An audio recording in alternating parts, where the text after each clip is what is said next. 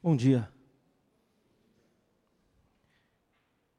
Que bom que estamos aqui, que bom que podemos dar sequência à série Juntos. Estamos reafirmando um pouco das nossas convicções, um pouco daquilo que cremos que Deus tem colocado para que vivamos, para que tentemos para que busquemos não atrapalhar Ele. É difícil às vezes, né? É difícil às vezes a gente não atrapalhar Deus.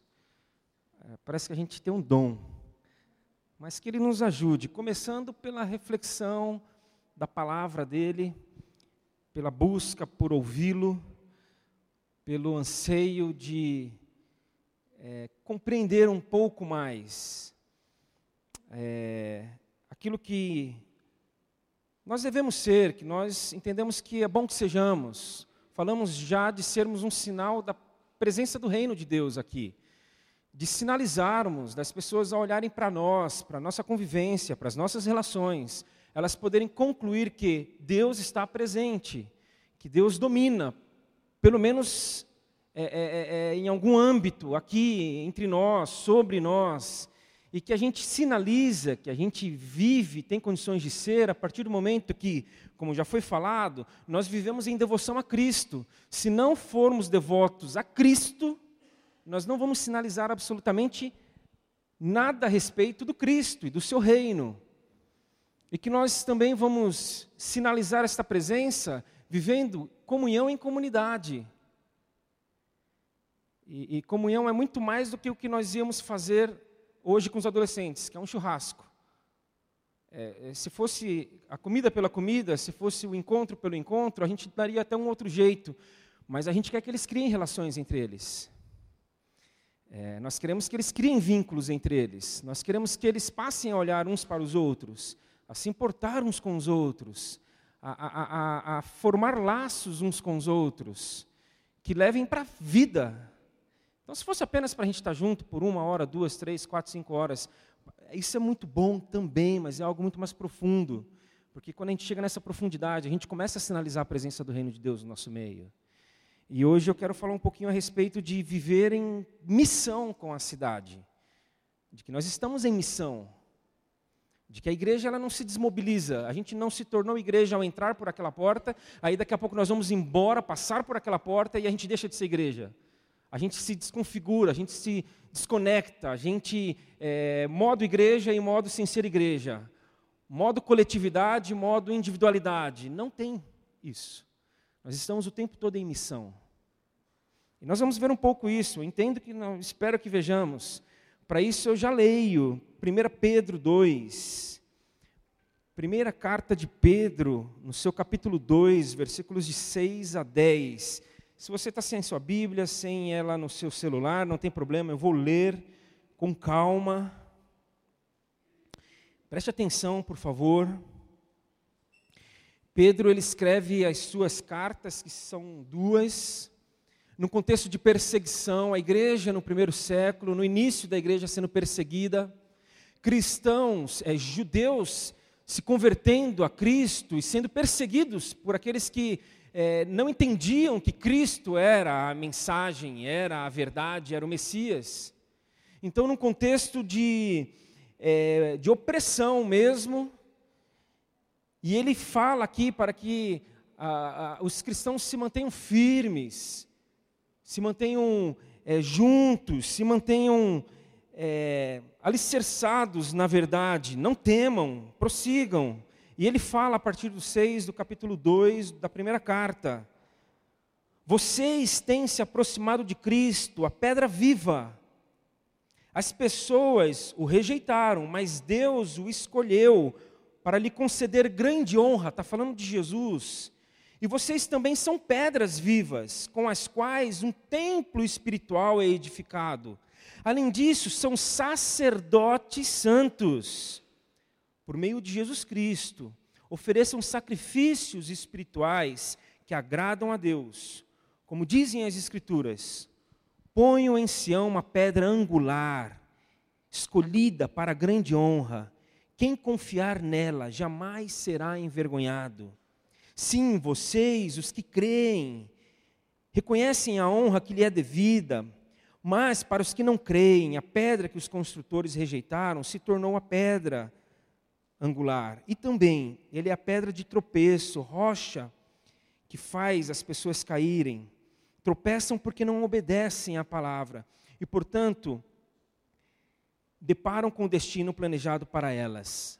Agora quero ler o 9 e o 10. Prestem atenção, por favor. Pedro fala à igreja: Vocês, porém, são povo escolhido, reino de sacerdotes, nação santa, propriedade exclusiva de Deus.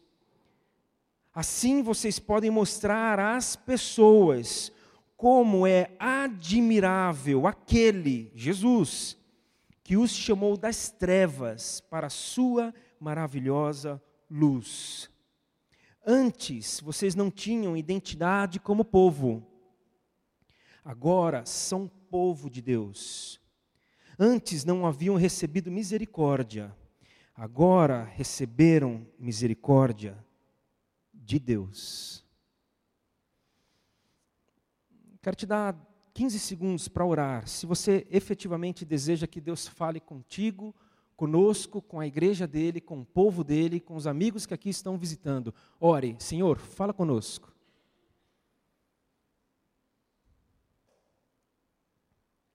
Fala conosco, Senhor.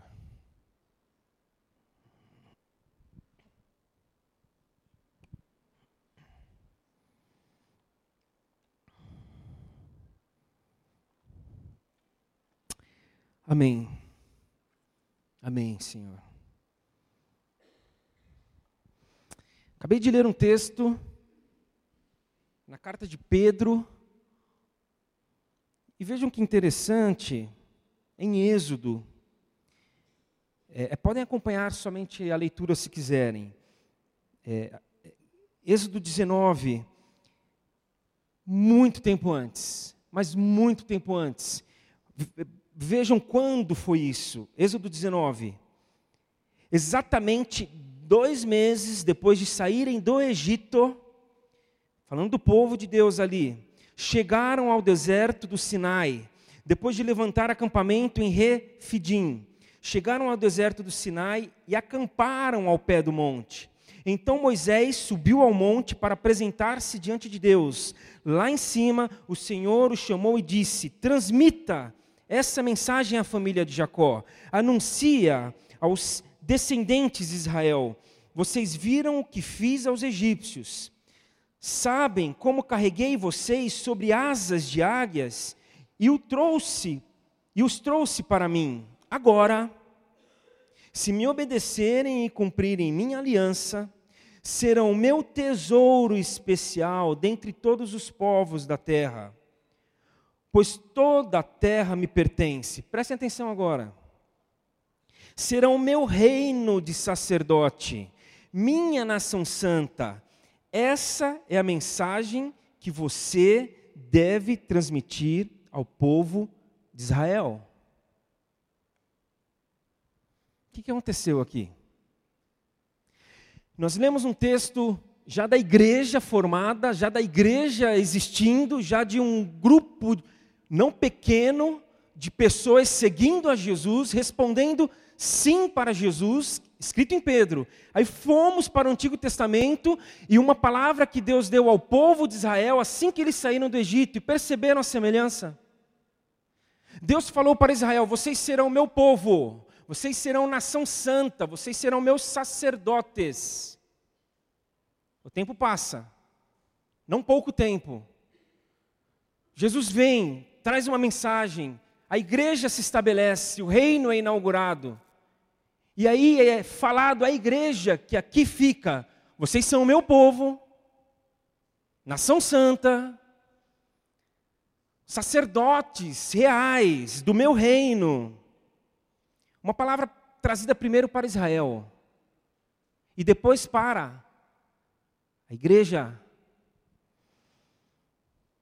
o que antes era para um grupo, para um grupo. Passou a ser para todos. O que antes estava restrito, estava, estava, é, era exclusivo de um grupo em meio a uma imensidão da humanidade, passou a ser para todos. E aqui eu vou fazer um parênteses, eu vou fazer pelo menos dois ou três parênteses nessa mensagem. E a, o primeiro deles é a respeito de um encontro que o presidente teve essa semana, e aqui eu não estou falando do presidente, eu estou falando das pessoas que com ele estiveram o encontro com uma parte da liderança evangélica brasileira, eu digo uma parte porque é uma parte, não é uma representatividade do todo. Impossível hoje ter um encontro, uma pessoa, um grupo que represente todo do que é a igreja evangélica brasileira. Então, parte da igreja evangélica brasileira, reunida com o presidente, um dos pastores, inclusive alguém de fora, nem brasileiro, mas convidado para falar neste encontro, disse ali que se o Brasil se o Brasil ficar do lado de Israel, se o Brasil abraçar Israel, se o Brasil é, é, é, fechar com Israel e suas causas, o Brasil será abençoado. Não é assim, gente. Era para um povo aqui. Era para um grupo. Jesus vem e fala: olha, todo mundo.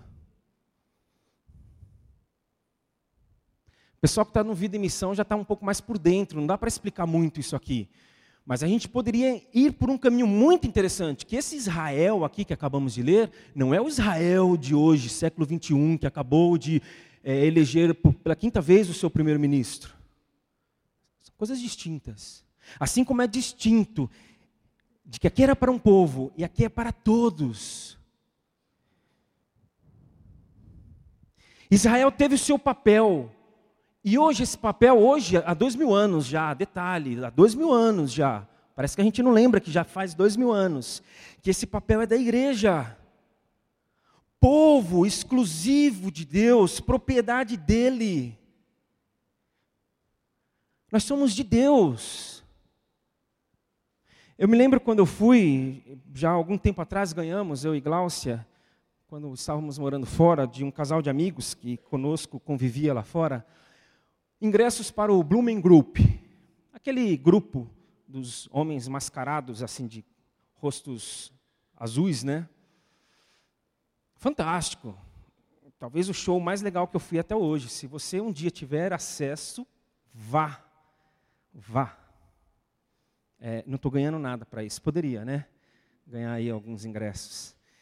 Mas eu achei interessante demais anfiteatro, teatro lotado, lotado, não tinha espaço para uma, uma mosquinha transitar ali.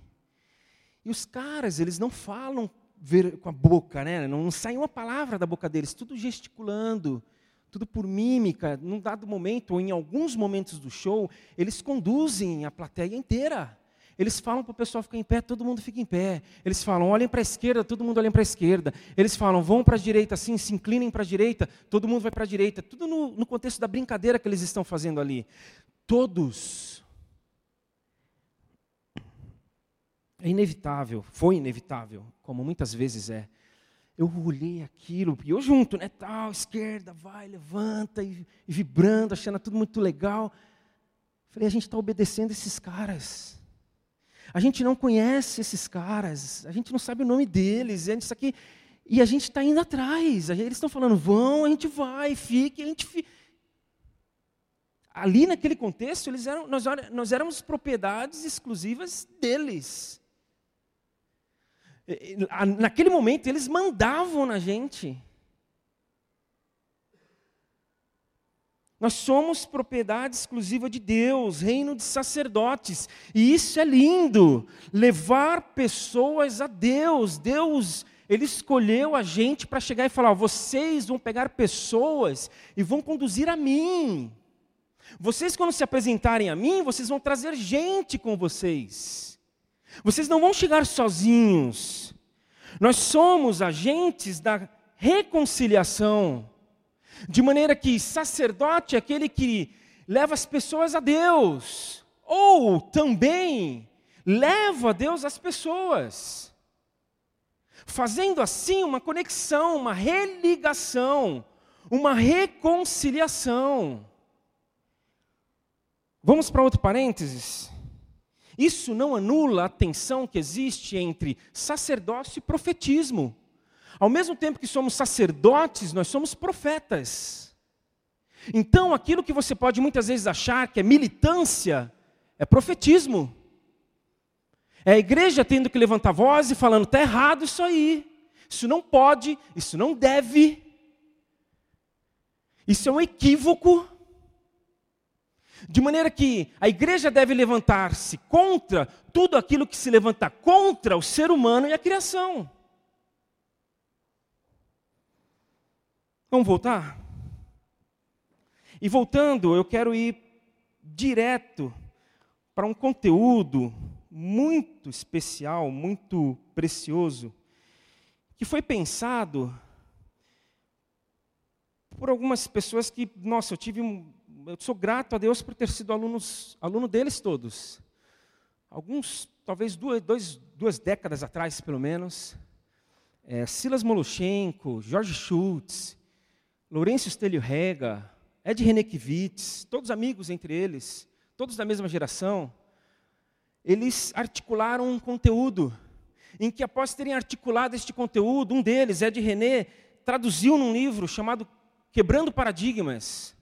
E ali eles pensaram os paradigmas que a igreja até então, visto por eles, e, e, e a, a igreja estava ainda abraçada a alguns paradigmas que deveriam ser quebrados, que deveriam ser eliminados. O paradigma, por exemplo, do templo. O templo é um paradigma. Sabemos que é, a preocupação de Deus sempre foi estar no meio do seu povo, sempre foi o desejo dele de compartilhar vida com o seu povo, e assim era no Jardim do Éden. Ali, com o primeiro casal, com a humanidade, Deus passeava pelo jardim no final da tarde, encontrava ali com eles, se encontrava com eles. Então ali era, era direto a conexão, a ligação. Depois houve o rompimento, sabemos disso, cessou este contato, esta presença. E aí Deus foi para o meio do povo por meio do tabernáculo móvel. Para onde o povo ia, Deus ia junto, porque o tabernáculo era móvel. As leis mosaicas para manter ali Deus presente e o povo presente na presença de Deus. Depois veio com o endereço no templo, então aquela interrupção inicial lá no Éden, e depois Deus junto se interrompeu mais uma vez com o templo, porque Deus não passou a ir junto mais, Deus passou a ter um endereço. Deus passou a, a estar num lugar. Quer ver Deus? Vai lá. Não, mas não pode ser aqui não, aqui não. Ele não está mais aqui com a gente. Ele não caminha mais com a gente. Ele agora tem uma, tem uma, uma casa. Depois veio em toda a sua glória, em Jesus. Jesus é a expressão máxima de Deus, é Deus conosco. E aí cabe a expressão de João que Deus tabernaculou entre nós viveu entre nós, a imagem do Deus invisível. Se queremos conhecer Deus, conheçamos Jesus. Se, ao conhecer Jesus, conhecemos, conhecemos Deus. E aí, depois de Jesus, nas pessoas, na igreja, a presença de Deus entre nós. A presença de Deus em nós. De maneira que a mulher samaritana pergunta: onde nós devemos adorá-lo? Aí Jesus responde o que para a mulher? Não é mais onde, é como. É no coração, é um tipo de, de vida que você leva, é uma busca que você tem, não é mais num lugar. E por fim, será face a face no céu, o que hoje nós vemos como que por um espelho, Paulo fala. Um dia nós veremos face a face, não será mais embaçado. O paradigma do domingo. É, o domingo, hoje, domingo. Quando lá a lei, Êxodo 20, fala de que o, o sábado era para nos lembrarmos de Deus, era para nos dedicarmos a Deus, é para reverenciarmos a Deus. Então ali o sábado, a lei do sábado tinha um espírito. Era para que nos lembrássemos de Deus. Para que nos lembrássemos do Criador e não esquecêssemos de toda a criação também. Paul Stevens fala que, em um sentido mais profundo, nós não guardamos o sábado, o sábado é que nos guarda. Olha que precioso. Nós não guardamos o domingo, o domingo é que guarda a gente, o domingo protege a gente. Esse tempo em que paramos para Deus é para a gente não se perder. Então existe um espírito o sábado nos mantém voltados para Deus, de maneira que era sábado, a tradição cristã passou a fazer isso no domingo. E aí tem o clero. Melhor dizendo, antes, o culto. Ainda olhando um pouco para o Antigo Testamento, porque esses paradigmas são do Antigo Testamento, esses paradigmas são de antes de Jesus. Existia todo um sistema sacrificial Sacrifício, oferta pela paz, deixar a gente se ver livre da culpa, do pecado, para impedir a ira de Deus, desde cereais até animais, para que a justiça de Deus fosse feita e a bênção dele recaísse sobre todos. Então Jesus torna-se esse sacrifício e resolve esse problema. Ele consuma, ele fala o que na cruz, bradando? Está consumado. Tudo aquilo que era preciso ser feito como culto, como entrega, não precisa mais ser feito. Hoje o nosso culto não é morrendo, mas é vivendo. Sacrifício vivo, Paulo fala. Entreguem-se vivos, viver em Deus, por Deus, para Deus. Então a gente chamar o que nós fazemos aqui no domingo de celebração não é ser contemporâneo não é a gente querer fazer diferente, aparecer e fazer uma coisa assim mais moderna, não é. Por quê? Porque isso aqui não é culto propriamente no sentido de que só é aqui, só é hoje, só é agora. A nossa vida é um culto. A nossa vida precisa ser uma vida entregue. Então não é quando a gente passa por aquela porta que começa. Não é no primeiro acorde. Não é no boa noite. Já tem que ter começado. É, e é difícil, viu? Não sei se é na sua casa assim, mas de, domingo de manhã em casa, às vezes o bicho pega. E para acordar, e para levantar, e vamos, e não, não quero, e não. E aí a gente já começa a ficar um pouco agoniado. E por quê? Porque é lá que o culto começa. É, é na pizza de ontem à noite. Teve culto ontem à noite com seus amigos em casa? Culto, entrega. Presença do Senhor. Devoção. E aqui nós celebramos juntos. Aqui nós cantamos juntos. E o clero? Falamos do templo, falamos do domingo, do culto e do clero, em que existia ali uma tribo, das doze tribos existia uma tribo ali no Antigo Testamento, o povo dividido em grupos, em tribos, e a tribo de Levi fazia essa ligação de todo o povo com Deus. Eles oficiavam ofertas e sacrifícios, e em Cristo as coisas mudaram. Nós precisamos entender de uma vez por todas que Cristo virou a chave. Cristo virou essa chave. Paulo fala aos Colossenses de que o que existia até então era sombra do que viria era um prenúncio do que viria, era, era um, um, um norte para chegar em Cristo, que chegue e vira a chave. Então não existe mais um lugar, não existe mais um lugar apenas. Snyder fala que não existe mais lugar santo, existe povo santo.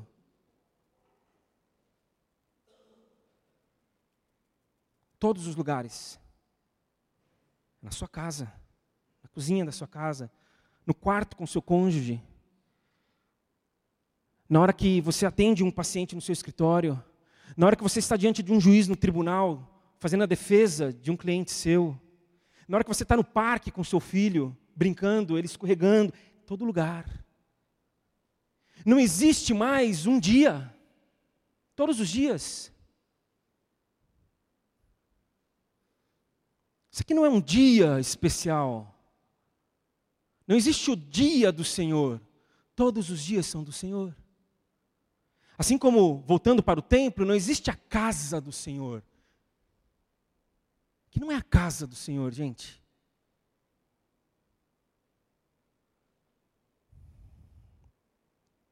Então não existe um dia para ele, não existe uma hora para ele, não é a hora do culto.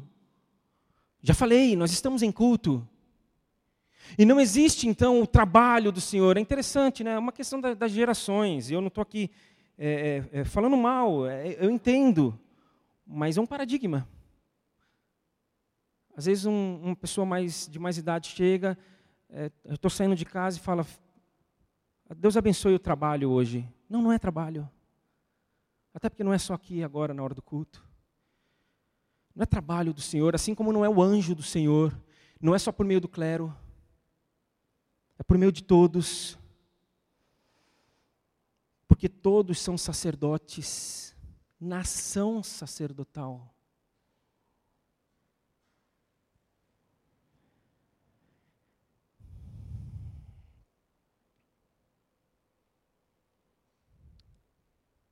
Mas eu penso que existe mais um paradigma que nós precisamos olhar.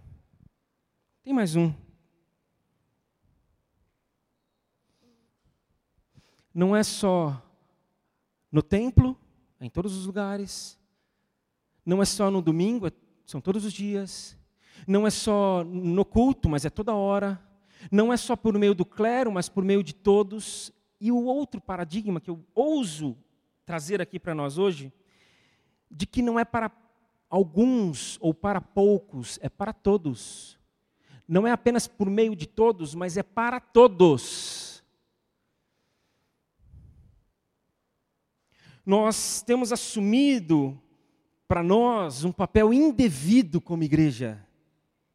Nós chegamos e começamos a falar quem pode e quem não pode. Gente, a gente tem feito isso. Nós temos dito quem merece e quem não merece. Nós temos feito isso. Caio Fábio.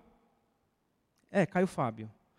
Alguém que muitos já disseram que não merece mais depois do que ele fez ou deixou de fazer. Caio Fábio. Ele disse que o negócio é o seguinte: é, é, o céu está se tornando um lugar de segunda categoria, segunda classe. Lá Deus deixa entrar quem quer. Aqui é primeira categoria, primeira classe. A gente cuida. Aí a gente até fala, oh Deus, tá, o senhor está meio devagar, hein? Esse aí, o senhor deixou? E aqui a gente, não, não, não, peraí, não, assim, não, peraí, ô, você está pensando o quê? Aqui? Não, o que, que vão falar? O que, que vão pensar?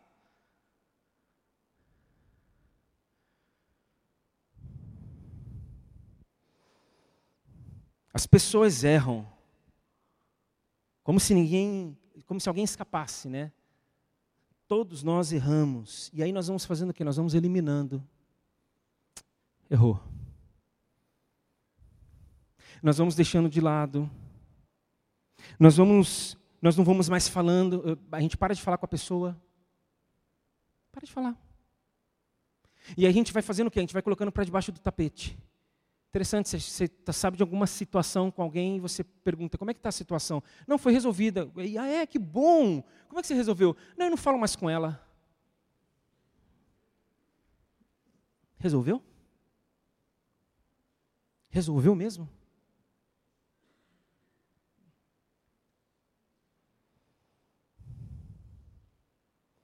Aí no fundo, no fundo, é... a nossa vocação de sacerdotes vai se perdendo. A gente até é, porque Deus nos conferiu isso, mas a gente não vive como sacerdotes é, porque a gente não leva mais pessoas a Cristo, nós não apresentamos mais pessoas a Ele. Nós vamos, aliás, com algumas pessoas, a gente seleciona.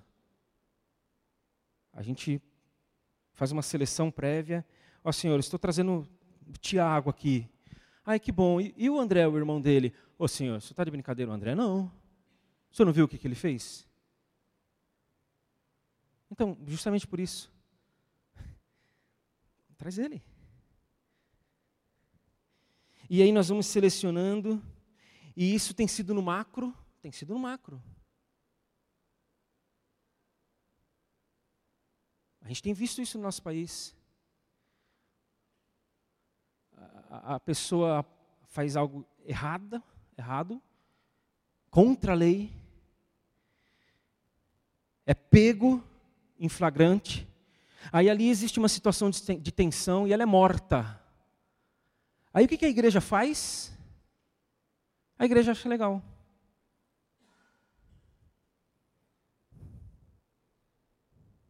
Ah, não era uma pessoa de bem. Era uma pessoa. Mas aí a gente vai fazendo essa categorização. Não, esse aí merecia. Merecia o quê? O que você está falando? Eu já disse, eu tenho que procurar aí umas postagens que eu fiz um tempo atrás para postar de novo. É, é, o Evangelho segundo um crente impiedoso. Me lembro que eu criei umas cinco, seis situações. E uma delas foi do ladrão na cruz. É o Evangelho segundo crente impiedoso. O final é mudado pelo crente impiedoso.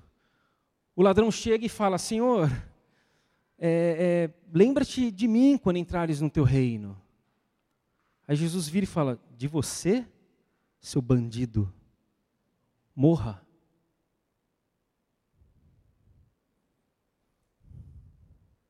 A igreja. No macro, é inadmissível a gente comemorar qualquer tipo de morte.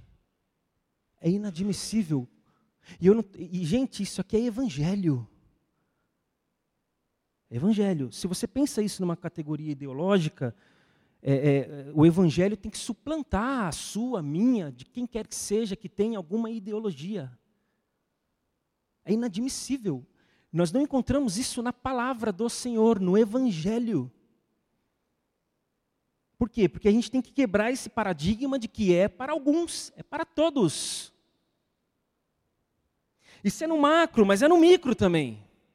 É no micro, é nas nossas relações. Nós somos ofendidos, nós somos atingidos, nós não somos atendidos. E o que a Bíblia nos ensina a fazer? A reparar. A reparar. Vai e repara isso. Vai e corrige isso. A Bíblia é clara em dizer que se você vai oferecer um sacrifício a Deus, se você vai se apresentar ao Senhor, se você vai como sacerdote a Ele, e você sabe que tem alguma coisa ou alguém é, é, é, é insatisfeito, se há alguma desavença, repara primeiro, corrige. E aí você vai. Por quê? Porque depois de corrigir, você pode levar a pessoa junto, você vai com ela. Mas chega sozinho à presença do Senhor. Aquele é muito educado. Mas ele poderia muito bem falar: volta. Ah, mas, mas senhor, volta, você está sozinho. O que, que, ele disse para Caim, quando Caim se apresentou a ele sozinho? Cadê teu irmão? Onde está o teu irmão? E o que eu tenho reparado é que é crescente o número de pessoas, de crentes, de cristãos, irmãos e irmãs, que têm caminhado na sua caminhada, deixando pontas abertas, soltas, pontas soltas. Não, isso aqui fica, não, depois. Não, isso aqui não, isso aqui não. E fica tudo solto. Cada ponta solta é alguém que fica para trás. Cada ponta solta é alguém que a gente não fala mais e a gente se apresenta do Senhor com menos gente. E o nosso papel sacerdotal vai se diluindo e se perdendo pelas nossas mãos. Quando o versículo 9 lido diz: Assim como nação santa, povo exclusivo de Deus, vocês poderão mostrar às pessoas como é admirável aquele que os chamou das trevas para a sua maravilhosa luz. Estava tomando café com, com um amigo essa semana. Aí estávamos falando de um processo que existe em muitas igrejas e denominações, e na nossa batista não é diferente, de aprovação de algumas pessoas para o ministério pastoral, que é chamado de um concílio examinatório. O vocacionado ele é examinado, ele é inquirido, perguntas são feitas a ele, desde a sua conversão até questões de ética, questões de pastorais, indo pela teologia. Eu falei para ele, é interessante demais, porque eu fico imaginando Jesus presente num concílio desse. E se o microfone fosse aberto para Jesus, falasse: Senhor Jesus, pode perguntar, fica à vontade. Aliás, hoje ninguém mais vai perguntar, só o Senhor. Aí ele falar: Que bom, que bom, eu agradeço. Eu vim aqui mesmo fazer uma pergunta para ele. Uma. E ele perguntaria, eu fico imaginando: é, Você me ama? Você me ama? Você sabe que eu te amo. Então cuida das minhas ovelhas. Mas a gente faz uma salada mas a gente coloca tanta quinquilharia, tanto penduricário, tanto acessório, tanta sistematização.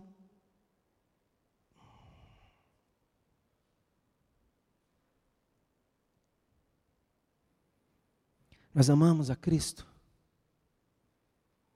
Nós amamos a Cristo.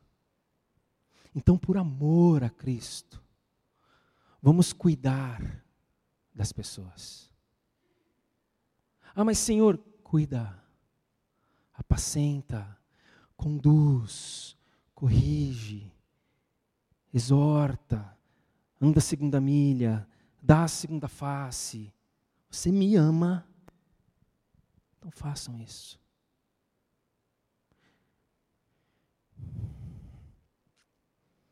Nós vamos cantar mais uma vez Jesus Cristo mudou o meu viver. A gente sabe que Ele não mudou tudo. Ainda. Não por Ele, mas por nossa causa. Ele não mudou tudo ainda. Nós estamos em processo de salvação. Então, no que que você, pessoalmente, eu, nós precisamos ser salvos do quê? O quão desviados do nosso ofício sacerdotal de conduzir pessoas a Cristo nós estamos distantes.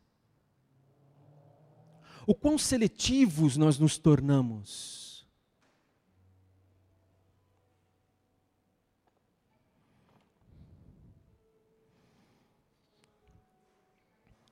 Ariovaldo Ramos fala que a comunidade dos cristãos não é uma comunidade dos que não pecam. Não é. Mas é uma comunidade dos que se arrependem.